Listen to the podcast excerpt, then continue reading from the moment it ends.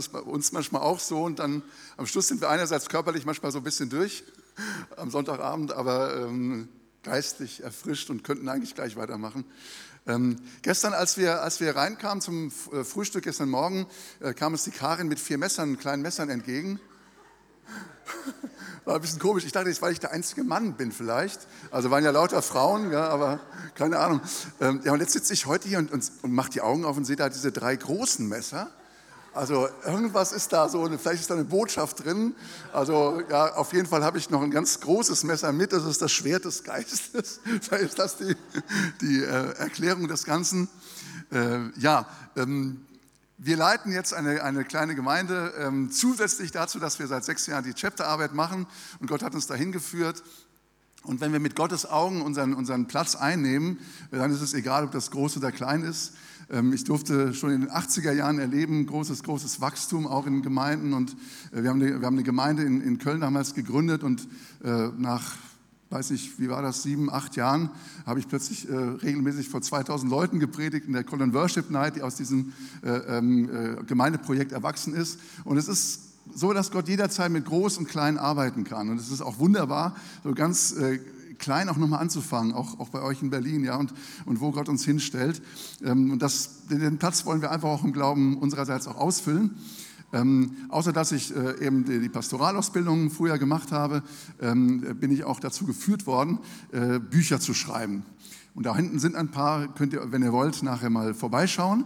Äh, ich äh, sitze regelmäßig äh, Jahr für Jahr in einem sehr erlauchten Kreis von Bibelübersetzern. Also das sind Wycliffe-Leute und dann diese Professoren, die sich an der Einheitsübersetzung, Revision, Lutherbibelrevision beteiligt haben und Hoffnung für alle und so weiter und so fort. Ich bin ein ganz kleines Licht, aber ich bin der einzige Pfingstler. Das ist also etwas, da könnt ihr für mich beten. genau. Also das Wort Gottes ist uns auf dem Herzen und ich bin, werdet ihr vielleicht auch gleich merken, dann auch jemand, der gerne auch mal äh, tiefer reinschaut in den Grundtext, in die Hintergründe äh, dessen, was uns da im Wort Gottes äh, vermittelt wird. Heute soll es ja um, äh, unter anderem um Saat und Ernte gehen. Wir haben die David-Reihe gleichzeitig und äh, deswegen verbinde ich das ein bisschen auch mit einer Geschichte aus dem Alten Testament. Ähm, zuvor möchte ich aber aus Galater 6 äh, dieses berühmte Wort über Saat und Ernte lesen. Äh, täuscht euch nicht, Gott lässt sich nicht zum Gespött machen. Was nämlich ein Mensch aussäen mag, das wird er auch ernten. Denn der, der in sein natürliches Leben hineinsät, wird infolge der menschlichen Natur Vergänglichkeit ernten. Doch wird derjenige, der in Bezug auf den Geist aussät, aufgrund des Geistes dauerhaftes Leben ernten. Das ist also aus, aus meiner Übersetzung werdet ihr manchmal vielleicht merken, dass es ein bisschen ungewohnt klingt und manchmal ist es aber auch eine Hilfe. Auch das Wort Fleisch ist ja immer so eine Sache. Wie, wie sät man ins Fleisch, indem man viel isst oder was? Ich weiß es nicht. Aber das ist natürlich auch noch ganz anders gemeint. Und das ist eins der klassischen Worte, habt ihr ganz oft wahrscheinlich schon gehört. Und manchmal wird es äh, vor einem Opfer so vorgelesen oder wann auch immer. Ähm, das Interessante ist, je nachdem, was wir für ein Gottesbild haben, können wir so etwas positiv oder negativ hören. Das kann ein Drohwort sein. Also wenn ich denke, boah, Gott lässt sich nicht spotten, wow, wenn ich nicht meinen Zehnten gebe, wow, da kriege ich dermaßen eins übergebraten, dann geht mir der, äh, das Auto kaputt und dann mache ich einen Unfall und, und so weiter. Ja? Das kann man also negativ hören und man kann es aber auch ganz ermutigend hören. Gott lässt sich nicht lumpen. Ja, versteht ihr? Gott, äh, manche haben gesagt, nichts schenken. Ich glaube schon, dass Gott sich was schenken lässt, aber er belässt es nicht dabei. Er geht weiter. Er äh, äh, lässt sich nicht lumpen insofern, dass er das ins Leere laufen lässt, sondern er, er freut sich daran. Und so kann man das genauso gut auch positiv hören. Gerade auch in Bezug auf die geistliche Dimension ist es ja so, dass wir nicht immer sofort das ernten, was wir gestern gesät haben. Und das ist eine Lektion, die auch äh, David äh, so lernen musste. Und da gehen wir mal hinein in diese äh, Geschichte aus 1 Samuel 25. Das ist ein, eine Dreiecksgeschichte, soll man das so sagen? Weiß nicht. Na gut, auf jeden Fall David, Nabal oder Abigail. Äh, Abigail klingt manchmal ein bisschen komisch, gell? Äh, die heißt Abigail eigentlich. Ähm, ja, und da geht es folgendermaßen los. Der Einstieg ist ganz wichtig für das, was nachher kommt, was wir auch sicherlich schon ganz gut kennen. Und Samuel starb, der Prophet Samuel, und ganz Israel versammelte sich und klagte um ihn. Also es war einer, der für ganz Israel prophezeit hatte und gerichtet hatte. und man begrub ihn bei seinem Haus in Rama. David aber machte sich auf und zog hinab in die Wüste Paran. Es war aber ein Mann in Maon, der hatte sein Gewerbe in Karmel und dieser Mann hatte ein sehr großes Vermögen, steinreich. Und er besaß 3000 Schafe und 1000 Ziegen. Also das wären bei uns heute, was weiß ich, äh, ja, weiß nicht, 3000 Autos? Nee, was, also irgend sowas. Und er ließ gerade seine Schafe in Karmel scheren. Und der Name dieses Mannes war Nabal, Dummkopf. Ich meine, was haben sich die Eltern dabei gedacht? Ja? Aber gut. Und der Name seiner Frau war Abigail. Und sie war eine Frau von gesundem Verstand und von schöner Gestalt. Schließt sich also nicht aus. Ja? Also, ja, ich meine, darf man ja mal sagen. Ja? So, äh, der Mann aber war hart und boshaft in seinem Tun und er war ein Kalebiter. Also der Prophet Samuel war gestorben. Versetzt euch mal ganz kurz in seine Lage. Der hat den Saul zum König gemacht hat einen tolle, tollen Start gehabt, ja, aber wir wissen ja nicht, der Anfang wird gekrönt, sondern was daraus wird. Ja. Ha, es hat sich desaströs entwickelt, das Königtum von Saul. Er kriegt einen Auftrag, Salbe, nachher diesen Hirtenjungen zum König. Ja. Er hat das nie gesehen. Er hat diese Prophetie ausgesät, da haben wir so ein Element, ausgesprochen. Er hat das Ölhorn über ihn ausgegossen, hat Worte über ihn, ausgesprochen für die Zukunft, eine Saat aber er hat die Ernte nie gesehen. Er ist darüber gestorben. Hat das Königreich ungeordnet eigentlich hinterlassen. Und damit schwankt natürlich auch der Stand von David. Der wackelt. Er war inzwischen in Ungnade gefallen am Königshof. Ein Shootingstar, gibt es auch in der christlichen Szene übrigens manchmal. Ist einer so, wow, so durchstartet. Und zwei Jahre später denkst du, wo ist der eigentlich? Äh, was mit dem? Oh, ist irgendwie in Ungnade gefallen. Vielleicht hat er Fehler gemacht, was auch immer. Jedenfalls, David war von diesem äh, eigentlich auch Schwiegersohn des Königs, von diesem tollen Stand, hier wurde das auch schon in der Reihe auch schon beleuchtet, ähm, ist er völlig von der Rolle, völlig weg davon. Äh, und die Prophetie von Samuel verblasst. Ja, sowas gibt es. Und dann fragt man sich natürlich, wo stehe ich, was bin ich? Und jetzt nochmal kurz zu dem Hintergrund. Bei der nächsten Folie sehen wir das. Es war ja eigentlich ein, ein völlig logischer Schritt nach der Torah, dass ähm, dem, gemäß der, der Segnung von Mose über die zwölf Stämme Israels, dass der äh, König von Israel aus dem Stamm Juda kommt. 1. Mose 49 heißt es, das Zepter, das Königszepter wird von dem Stamm Juda nicht weichen. Ähm, also er wurde ausgerufen, der Stamm Juda als Königsstamm. Also musste man das doch als eine positive Korrektur empfinden, dass der äh, Samuel jetzt einen aus dem Stamm Juda gesalbt hat. Aber was war das für ein Stamm? Ganz kurz mal reingeschaut. Wir können das durchgehen, ihr könnt das zu Hause nachlesen oder abfotografieren oder keine Ahnung. Also, ähm, im, Neuen Testament, das ist jetzt nicht nur Altes Testament, wenn ihr das erste Kapitel des Neuen Testamentes steht, erfahrt ihr das, was jetzt da kommt. Nämlich, der Judah ähm, hatte ja einen Enkel, der hieß Hezron. Ja, erstmal hatte er äh, mit seiner Schwiegertochter diese Zwillinge, ja, also eine ganz komische Geschichte, denn dieser Hezron, ähm, seine Oma war seine Tante. Ich meine, also ja, das ist natürlich eine komische Sache, gell? also wenn deine Tante deine Oma wird. Warte mal, was war sie? Genau, die war zuerst seine Tante und dann wurde sie seine Oma oder so ähnlich. Gell? Ja, komisch. Oder umgekehrt. Also jedenfalls, es war schon mal eine bisschen komische Sache. Und jetzt hat er zwei Söhne. Der Erstgeborene, er heißt Jerachmeel, der zweite Sohn heißt Ram. Über Ram im Neuen Testament, Matthäus 1, geht die Linie zu Jesus Christus. Ja? Aber ja, Jerachmeel ist der Erstgeborene. Er ist immer der Erstgeborene, ist ja eigentlich der, der als erstes drankommt.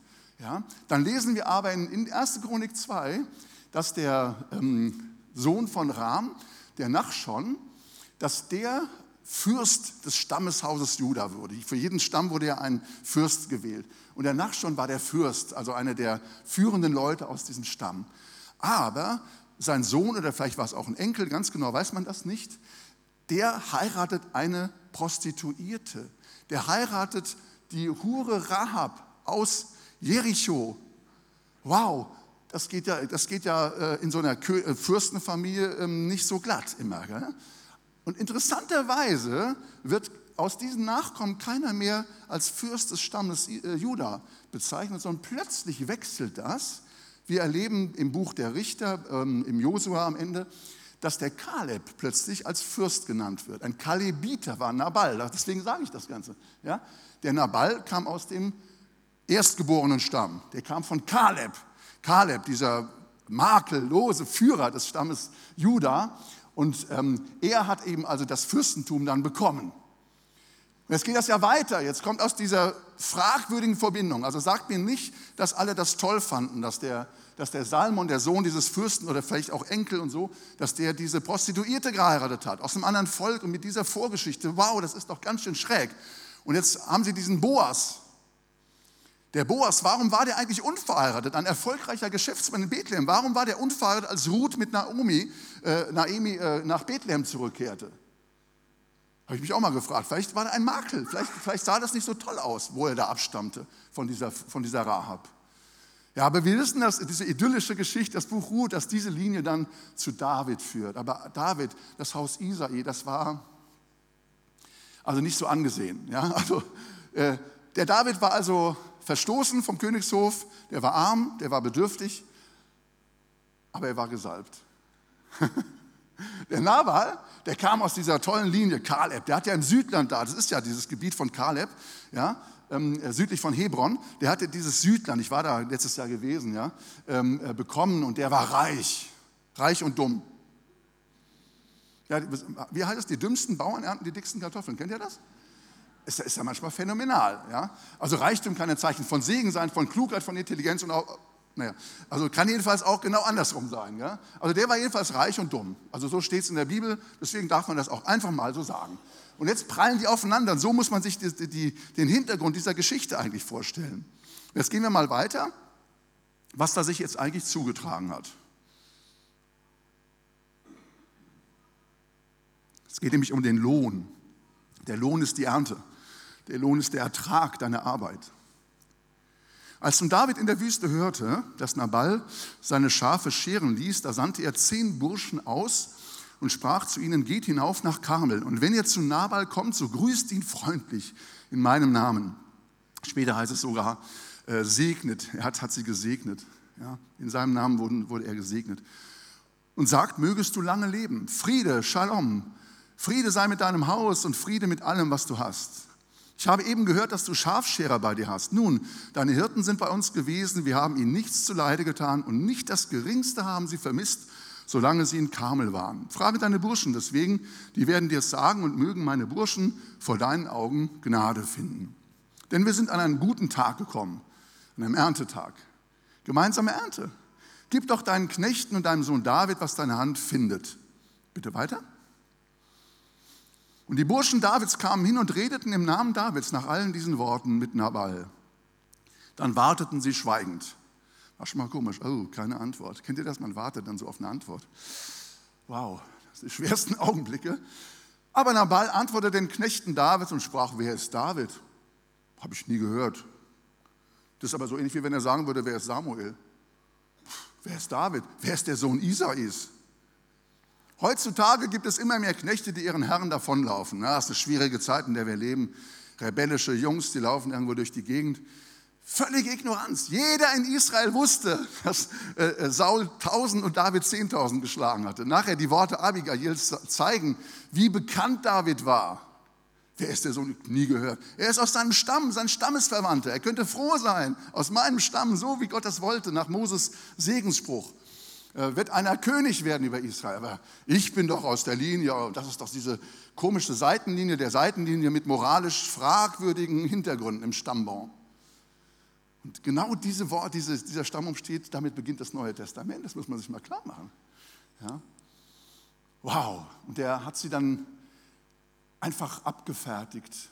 Sollte ich mein Brot und mein Wasser nehmen und mein Fleisch, das ich für meine Scherer geschlachtet habe, und es Leuten geben, von denen ich nicht weiß, wo sie her sind? Da kehrten die Burschen Davids wieder um auf ihrem Weg und als sie heimkamen, berichtet sie ihm alle seine Worte. Die Frage nach der Ernte war berechtigt. Sie haben sich investiert, sie haben sich eingesetzt für das Wohl dieser, dieser Schafscherer, dieser Herde von Nabal. Wo säst du, wo investierst du und der Lohn bleibt aus. Wo investierst du und du fragst dich manchmal, hat sich das eigentlich gelohnt? War das eigentlich ertragreich? Vielleicht kriegst du sogar hier und da mal eine ignorante Antwort. Lohnt es sich, geistig zu investieren? Lohnt es sich mitzuarbeiten? Wollen wir mal weiterlesen. Wie ist seine Reaktion? Jetzt kommt die Reaktion. Jetzt kommt die Reaktion. Wow. Da sprach David zu seinen Männern, jeder gürte sein Schwert und jeder gürtete sein Schwert um. Und auch David gürtete sein Schwert um. Und es zogen etwa 400 Mann hinauf dem David nach. 200 aber blieben bei dem Gepäck. Aber einer der Burschen sagte es Abigail, der Frau Nabals, und sprach, siehe, David hat Boten aus der Wüste gesandt, um unseren Herrn freundlich zu begrüßen. Da steht das Wort äh, äh Barach, also segnen, zu segnen. Er aber fuhr sie an. Seg, du segnest und Fluch kommt zurück. Hart, gell? Und doch sind die Leute sehr gut zu uns gewesen. Jetzt steht da, was sie, was sie gemacht haben. Sie haben uns nichts zu Leide getan. Wir haben nicht das Geringste vermisst, solange wir bei ihnen umhergezogen sind, als wir auf dem Feld waren, sondern sie sind eine Mauer um uns gewesen, bei Tag und bei Nacht, die ganze Zeit, in der wir bei ihnen die Schafe gehütet haben. So bedenke nun und sieh, was du tun kannst, denn es ist gewiss ein Unglück beschlossen über unseren Herrn und über sein ganzes Haus. Und er ist ein solcher Sohn Belials, dass ihm niemand, niemand etwas sagen kann. Der lässt sich nichts sagen. Ja, Gebet. Jesus sagt einmal, der Lohn kommt vom Vater, der im Verborgenen ist. Aber das gibt es, das gibt es, dass Leute jahrelang vielleicht einen Gebetsdienst tun, Eltern für ihre Kinder, auch wie wir gestern, gestern gehört haben. Aber äh, auch in der Gemeinde, ja, da tun im Hintergrund äh, Menschen einen Gebetsdienst über, über Jahre vielleicht und wollen vielleicht auch mal einen Lohn haben, vielleicht auch mal ein Dankeschön haben oder eine Anerkennung haben. Aber Jesus lehrt uns das, dass wir diesen Lohn vom Vater im Himmel erwarten sollen, nicht, nicht von Menschen. Bei Menschen kriegst du das oft gar nicht. Lässt sich ja auch nicht so in dieses geistliche Säen, lässt sich ja nicht so in bare Münze so umsetzen. Was, wie, wie, wie entlohnt man das? Ja? Und diese Mauer, um diese Scherer, die Arbeiter herumzubauen, ja, da gibt es Mitarbeiter in der Gemeinde und ich sage euch, die leben von der Schutzmauer, die im Gebet um sie herum aufgebaut wird. Ja, das ist hier so wie bei David. Die haben eine Schutzmauer, die, haben, die Schafe haben sie nicht geschoren. Das haben, die Arbeit haben eigentlich ja andere gemacht. Deswegen reagiert der Nabal äh, vordergründig, sagt, wieso, die haben doch allein die Schafe geschoren, was wollt ihr da noch betteln gehen? Ja? Aber sie haben eine Schutzmauer drum gebaut. Ja? Und wie oft können wir durch unsere Gebete eine Schutzmauer bauen, aber wir können den Lohn dafür nicht kassieren oder einklagen oder einfordern. Und Jesus lehrt uns, dein Vater, der im Verborgenen sehen kann, der wird es dir vergelten. Der ist dein Belohner, der ist der, der dir das geben wird. David hat eine ganz andere Denke. Hier reißt ihm die Hutschnur.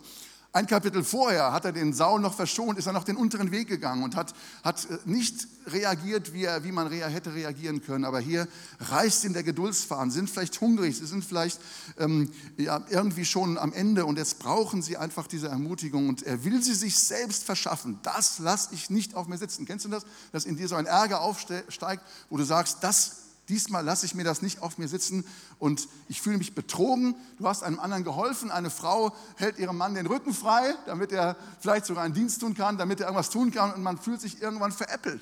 Irgendwann fühlt man sich zu kurz gekommen und irgendwann hat man das Gefühl, das geht nicht auf, da ist was schräg. Und äh, ich will das jetzt haben und ich, ich klage das jetzt ein und jetzt gürte ich mein Schwert um, jetzt wollen wir mal sehen.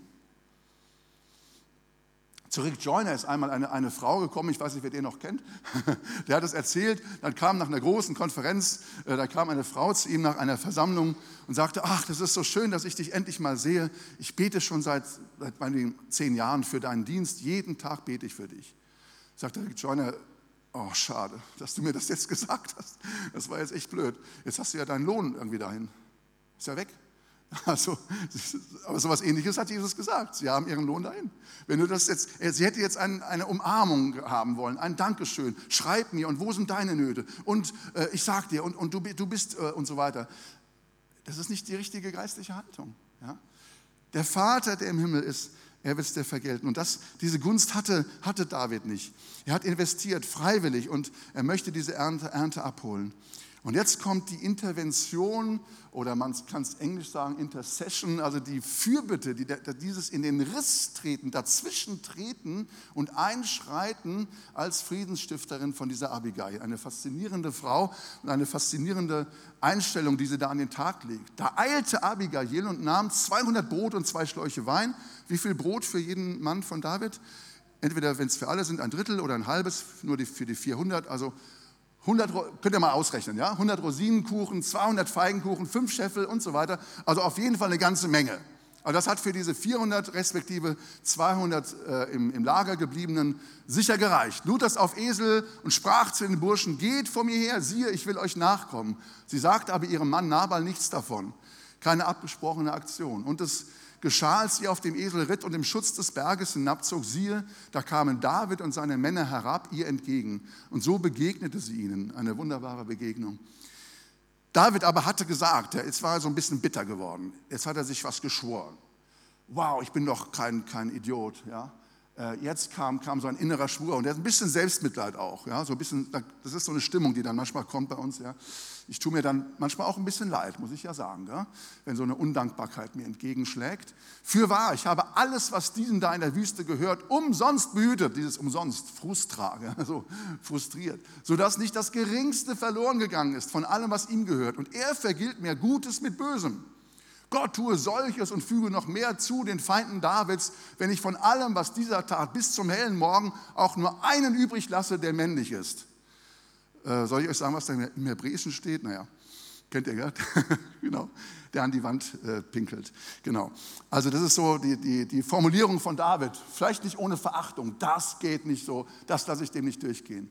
Als nun David aber, als nun Abigail David sah, stieg sie rasch vom Esel, fiel vor ihm auf ihr Angesicht, neigte sich zur e-, Erde, also eigentlich die Herrin dieses reichen Anwesens, ja.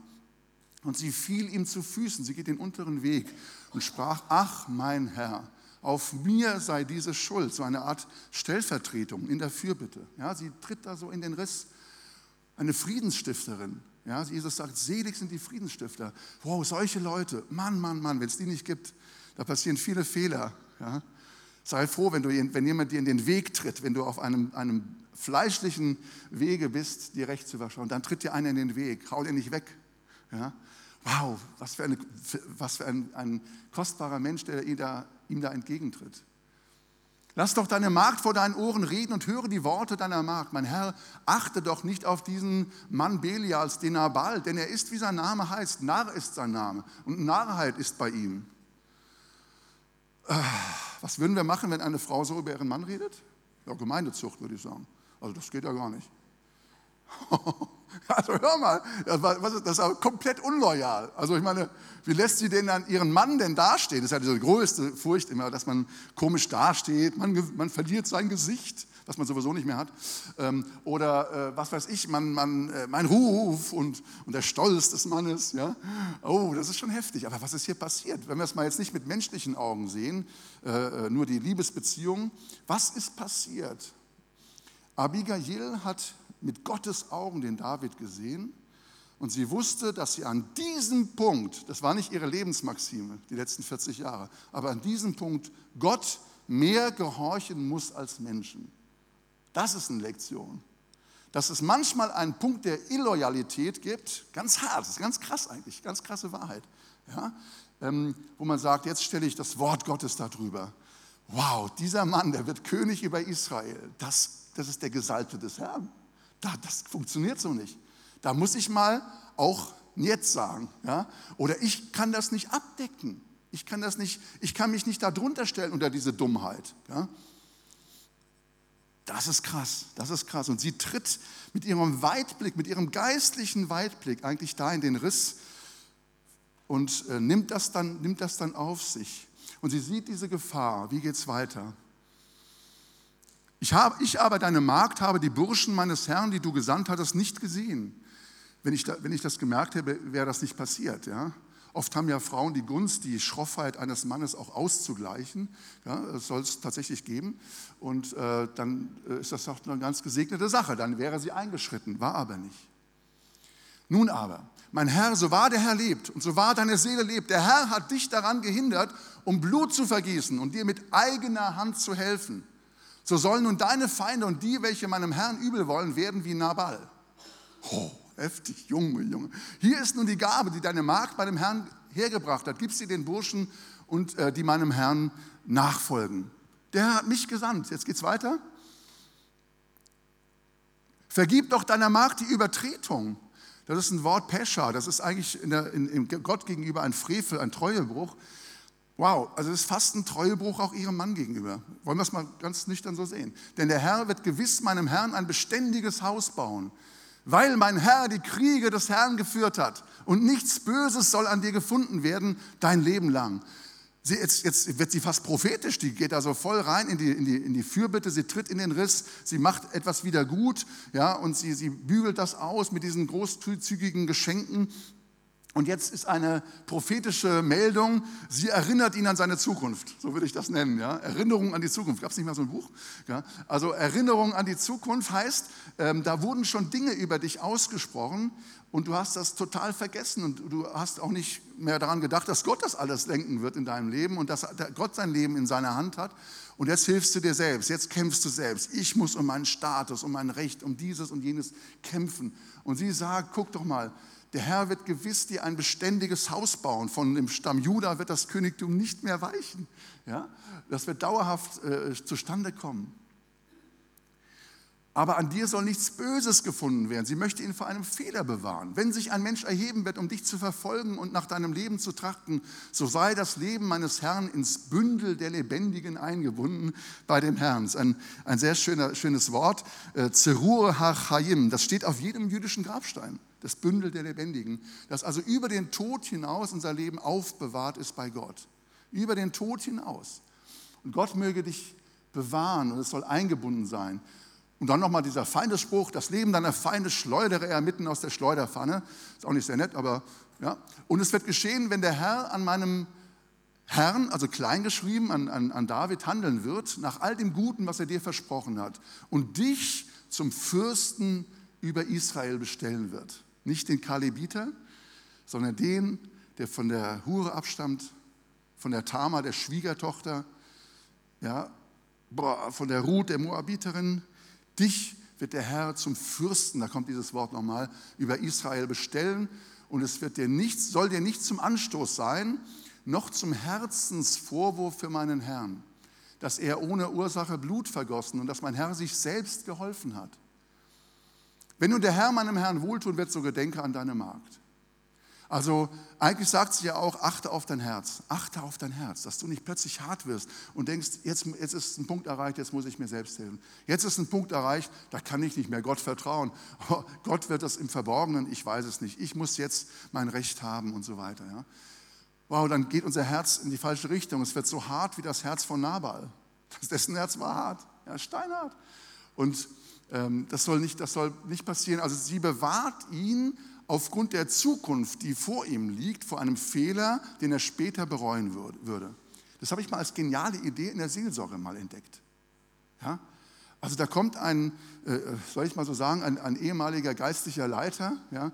also äh, nicht nur jetzt von der Gemeinde, sondern einem größeren Werk, äh, äh kommt, kommt zu uns, äh, weil er weiß, dass wir auch Zerbruch auch im, im Bereich Ehe erlebt haben und, äh, äh, und, und, erzählt mir seine Geschichte und, und, eine ganz schräge, krumme Sache und möchte eigentlich so ein bisschen, ob, man das, ob das nicht doch Gott so irgendwie, ob man das nicht so hinbiegen kann, dass Gott da irgendwie. Äh. Und da kam mir dieser genial, genial, ich weiß nicht, war vom Heiligen Geist wahrscheinlich, dieser Gedanke, jetzt nicht zu schimpfen, das ist Sünde und wenn du das machst und, und Gott wird dich strafen und das, das wäre wahrscheinlich abgeprallt, ja. Aber ich habe einfach mal gesagt, guck mal jetzt, guck mal dein Lebenswerk, guck mal, was du so was du so an Vermächtnis auch so aufgebaut hast. Und jetzt nochmal so 10, 15 Jahre, 20 Jahre, irgendwann, äh, Zeruha Chaim, bist du, ist ein Grabstein äh, im Bündel der Lebendigen. Und wie würdest du dann kurz davor gerne auf dein Leben zurückblicken wollen? Wie würdest du gerne auf diese Phase und die nächste Phase und die letzte Phase deines Lebens zurückblicken wollen? Deine Familie, deine Kinder, deine Enkel vielleicht. Wow, das hat ihn, hat ihn echt nachdenklich gemacht. Erinnerung an die Zukunft. Versteht ihr? Und das, das macht sie hier mit ihm. Du wirst doch sowieso Fürst über Israel. Du wirst doch sowieso König, David. Ja? Das weißt du, dass, wenn man geistig das bewertet, Samuel ist gestorben, die Prophetie ist nicht gestorben. Gott wird dafür sorgen, du wirst diesen Thron Israels besteigen, ganz sicher. Guck mal, wie wäre das denn, wenn du dann auf diese Situation mit Nabal zurückblicken müsstest und einer, wie bei einem, der vielleicht in den äh, äh, obersten Gerichtshof in Amerika gewählt wird, da wird eine alte Geschichte hochgekocht ja? und dann plötzlich sieht das ganz, ganz blöde aus für dich. Nein, lass dir das doch, das, das doch nicht geschehen. Und David, der gefällt mir, der, der Junge. ähm, machen wir ruhig mal weiter. David lässt sich korrigieren. Es ist nicht so erheblich, wie viele Fehler du machst. Also äh, einige in, sündigen in einem Ford, andere in einem Opel. Ja? Äh, also manche sündigen mehr, manche weniger. Ja? Aber wichtig ist doch, ob wir uns korrigieren lassen, ob wir uns was sagen lassen. Ja? Und da, da ist der David, also in der Hinsicht ist der, ist der echt in seinem Herzen weich geblieben. Ja? Gelobt sei der Herr, sagt er, der Gott Israels, der dich am heutigen Tag mir entgegengesandt hat. Ja, wenn ich auf einem bestimmten Trip bin, äh, ich kaufe mir jetzt das, ich mache das jetzt und so, dann tritt mir etwas, jemand entgegen oder es kann der Heilige Geist sein. Die Abigail steht in dieser Geschichte für die Stimme des Heiligen Geistes, die uns besänftigt, die uns runterholt, die uns einen Weitblick gibt, die uns prophetisch nach vorne äh, abholt. Ja? Und äh, er lobt das. Gut, dass ich da nicht allein auf diesem Trip geblieben bin, du bist mir entgegengetreten. Manchmal muss Gott uns tatsächlich entgegentreten mit so einer Stimme. Aber nicht, es war nicht ein Strafgericht, was ihm da entgegentrat, sondern ein, eine, eine äh, sanfte Stimme. Gesegnet sei dein Verstand. Das steht im äh, hebräischen Ta'am, ein, ein seltenes Wort, eigentlich für Feingefühl, für Einfühlungsvermögen, Empfinden, das hängt sicher auch mit ihrer Weiblichkeit zusammen, dass sie intuitiv den richtigen Ton getroffen hat. Ja? Gesegnet seist du. Ja? Du hast mich heute zurückgehalten, in Blutschuld zu geraten und mir mit eigener Hand zu helfen, denn so wahr der Herr lebt, der Gott Israels, der mich daran gehindert hat, dir Böses zu tun. Wenn du mir nicht so schnell entgegengekommen wärst, so wäre dem Nabal bis zum hellen Morgen nicht einer übrig geblieben, der männlich ist. Und so nahm David von ihrer Hand, was sie ihm gebracht hatte, und sprach zu ihr, zieh wieder in Frieden in dein Haus hinauf. Siehe, ich habe auf deine Stimme gehört und deine Person angesehen. Wohl dem, der sich sagen lässt, Weisheit von oben, lässt sich sagen. Er lässt sich korrigieren. Er geht zurück, er kommt zur Ruhe. Er sagt, ey, das war echt eine dumme Geschichte. Wie blöd war das denn? Das ist ja wirklich verrückt. Aber ich lasse es los. Ich lege es in Gottes Hand. Also da habe ich gut über die, über die Länge der Zeit wirklich gute Erfahrungen mitgemacht. Wenn du etwas loslässt, dann machst du ja Gott Raum. Gott macht das dann. Solange du da mit rein puzzelst und mitmachst und so, da, da sagt Gott, gut, dann mach mal du erstmal. Ja, und äh, wenn wir mit unseren Wegen äh, zu Ende kommen oder auch freiwillig loslassen. Ja? Gottes Anbefehlen, er ist wieder seine Wege gezogen, zog weg und hat es einfach Gott überlassen. Er wusste nicht, ob er in diesem Leben für diese sanftmütige Reaktion noch einmal etwas wiedererstattet bekommt. Ja? Also auch diese Reaktion, diese demütige Reaktion war ja eine Art Aussaat. Ja? Und er wusste nicht, ob er in diesem Leben dafür noch etwas ernten wird, ob Gott das in diesem Leben äh, auch zurechtrückt. Es gibt ja, gibt ja, leider Dinge, wo wir uns manchmal fragen, da muss doch Gott was unternehmen, äh, äh, der muss das doch zurechtrücken. Aber vielleicht macht er es nicht zu deinen Lebzeiten, vielleicht erst nach dem Tod von Samuel, vielleicht erst nach deinem eigenen Tod. Ja? Und rückt, er rückt die Dinge zurecht. In dieser Geschichte, ist also eine von diesen äh, auch damit auch irgendwo ermutigenden Geschichten, da rückt Gott das schon zu Lebzeiten zurück. Wollen wir mal äh, das weiterlesen? Vers 36. Als aber Abigail zu Nabal kam, siehe, da hielt er in seinem Haus ein Mahl wie das, wie das Mahl eines Königs. Ach, interessant. Ach, er hat vielleicht gedacht, Mensch, meine Linie sollte eigentlich König werden. Ja, da haben wir es wieder. Der hat vielleicht so im Hinterkopf noch gehabt, Mensch, eigentlich, hier, wir sind die reichen Leute hier, wir krempeln die Ärmel hoch und wir haben 3000 Schafe und so weiter. Und, und der hielt das Mahl, der lebte wie ein König. Ja? Und das Herz Nabals war guter Ding und er war schwer betrunken. Äh, Vollsuff oder was sagen wir, Koma, Komasaufen oder was weiß ich, was, irgend sowas. Sie aber sagte ihm nichts, weder Kleines noch Großes bis zum hellen Morgen. Hat den richtigen Augenblick abpassen wollen für eine, eine offene Aussprache. Als es aber Tag geworden war und der Weinrausch von Nabal gewichen war, da berichtete ihm seine Frau diese Dinge. Transparent. Also sie hat genau klipp und klar gesagt, wow, da erstarb sein Herz, wurde ganz hart in seinem Innern. Er wurde, es, äh, dieser Mann, der wurde wie ein Stein, hart. David ließ sich korrigieren. Davids Herz wurde weich über diesem Feingefühl, was in Abi, äh, ihm in Abigail begegnete. Nabals Herz wurde hart. Das ist eine andere Art von Reaktion. Mensch, hört mal, der hätte doch auch sagen können, Mensch, stimmt, du hast ja eigentlich recht gehabt. Es war, war eigentlich eine Dummheit. Ich hätte dem David doch wenigstens, dann hört er vielleicht die Geschichte, die haben dann eine Schutzmauer gebaut und so, ja. Also äh, hat er ja alles von ihr geschildert bekommen. Der hätte doch auch sagen können, naja gut, also ich sage es zwar nicht gerne, aber Frau, du hast äh, recht gehabt. Ah, das geht gegen den männlichen Stolz. Ah, hm, wenn die Frauen mal recht haben. Ja, aber oft, leider, ja, ist so. Ja. Aber das war aber nicht sein Ding. Und er, hat, der war geschockt über, über diesen Alleingang. Wow. Und es geschah nach zehn Tagen, da schlug der Herr den Nabal, dass er starb. Ah, Herr war auch nicht gerne, gell? dass Gott das gemacht hat. Hm. aber es klingt also so aktiv. So, was lernen wir aus diesem ganzen, aus dieser, aus diesem ganzen Verlauf? Gott rückt die Dinge zurecht, sogar noch in dieser Lebenszeit. Auch bei, übrigens auch, auch für Abigail. Wer weiß, wie viele Jahre sie bei Gott nachgefragt hat. Gott, wie lange soll ich dieses Joch noch tragen? Ganz ehrlich. Ich meine, das, äh, äh, das ist ja wirklich eine Aufgabe gewesen, mit, mit dem äh, auszuhalten. Ja? Der war jetzt wirklich nicht einfach. Ja? Alkohol und was weiß ich, was alles noch eine, eine Rolle spielte. Und ähm, Gott hat eingegriffen. Gott hat eingegriffen. Er hat sie von diesem unseligen Joch befreit. Und, ähm, ja, und dann, dann ist es sogar so, dass sie dann äh, äh die Frau von äh, David wird. Sollen wir das noch gerade lesen? Als Abigail zu Nabal kam, siehe, da hielt, nee, warte mal, der Schluss jetzt, genau. Als David hörte, dass Nabal tot war, sprach er, wow, das ist heftig, oder? Gelobt sei der Herr, der meine Schmach an Nabal gerecht und seinen Knecht vom Unrecht abgehalten hat. Für, für was man alles Gott loben kann, ja? Manchmal habe ich erlebt, dass, so, dass tatsächlich mal, ja, doch so 15, 20 Jahre manchmal Dinge zurecht, später zurechtgerückt werden. Ja?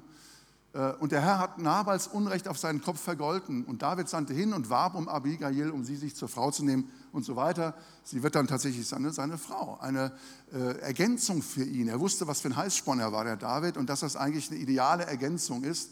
Und ähm, er umarmt sozusagen damit auch, zumindest was diese Geschichte angeht, die Stimme des Heiligen Geistes in seinem Leben. Und ähm, äh, ihm wurde klar gemacht, du bist der Gesalbte. Du bist der Gesalbte, du hast das nicht nötig. Du bist doch der Gesalbte. Und du brauchst deswegen nicht selbst zu kämpfen. Ich musste an die äh, Stelle, jetzt kommen noch, vielleicht noch ein paar neutestamentliche so Abrundungen, dass wir uns das auch in dem Kontext von, von äh, äh Jesus Christus auch uns nochmal so vor Augen halten. Ähm, ich musste an 1. Petrus 4 denken, wo Paulus über das äh, äh, Geschmähtwerden von Christen schreibt. Wenn ihr ähm, im Namen von äh, Christus geschmäht werdet, glückselig seid ihr, denn der Geist der Herrlichkeit und Gottes ruht auf euch. Ihr seid doch Gesalbte. Ihr seid doch Gesalbte. Niemand von euch leide als Mörder oder als Dieb oder Übeltäter, ja, wie David einer geworden wäre, oder als einer, der sich in fremde Sachen einmischt. Wenn ihr aber als Christ leidet, als Gesalbter, ja, dann schäme er sich nicht, sondern verherrliche Gott in diesem Namen ein Christ zu sein. Ja? Das verbindet sich mit, dem, mit unserem Status als Christ, dass wir nicht immer selbst uns helfen müssen. Wir sind die Gesalbten äh, Gottes. Segnet die, die euch verfolgen, segnet sie und verflucht sie nicht, schreibt Paulus an, der, an einer anderen Stelle. Das ist eine krasse Saat für die Ewigkeit. Du, da wirst du nicht immer hier ernten, ähm, aber unter Umständen sogar auch schon hier. Gott hat seine Möglichkeit, die Dinge zu seiner Zeit in die Hand zu nehmen, während deines Lebens oder auch danach. Der Geist Christi ist auf dir. Der Geist der Herrlichkeit, der Geist Christi ist auf dir. Christi des Gesalbten. Ja? Über ihn heißt es, wenn er beleidigt wurde, gab er es nicht zurück. Wenn er leiden musste, drohte er nicht mit Vergeltung, anders als David. Ja, das ist der Sohn Davids, der, Christus, der Gesalbte. Er überließ es Gott, ihm zum Recht zu verhelfen. Das ist also die Gesinnung, die wir da aufnehmen. Ja, ist das Thema, äh, dürfen Christen auch mal ihr Recht einklagen und so, das ist ein ganz anderes, bisschen anderes Thema. Von der Haltung her, von der Haltung her, ja, brauchen wir diese Haltung, Gott zu vertrauen und Gott zuzutrauen, dass er die Dinge in seine Hand nimmt und auch zurechtzurücken. Aber dafür musst du, musst du wissen, wer du bist. Damit, dafür musst du wissen, wer du bist. Wenn du der Gesalbte bist in deiner Abteilung, vielleicht bist du der einzige Christ in, in deiner Firma, in deiner Abteilung, ja, der Gesalbte. Ja, äh, dann, dann bist du Sohn und Kind des Höchsten, ein, ein Gesalbter des Herrn. Egal von wem du abstammst, egal wie groß deine Lobby ist, in der, in der Gesellschaft, in der Gemeinde, im Volk Gottes, ja, dann bist du ein Gesalbter. Und Gott hat sein Auge über dir offen. Also achte auf die Stimmen, die dir, die dir in den Weg gestellt werden. Höre hin, höre hin. Ja, lege deine Wege vor Gott hin. Achte auf die Stimme des Heiligen Geistes. Ja, hier in der Person von Abigail, wo kommt so eine Stimme dir entgegen, wenn du mit verletztem Stolz oder mit aus dem Fleisch heraus, aus deiner menschlichen Natur heraus reagieren möchtest. Ja, und dann sieh auf diese Ernte, auf das Langfristige, auf, die, auf das langfristige Wirken, Wirken äh, deines Vaters, deines Herrn, der dich gesegnet und mit äh, dem Heiligen Geist gesalbt hat. Amen. Lass uns noch beten.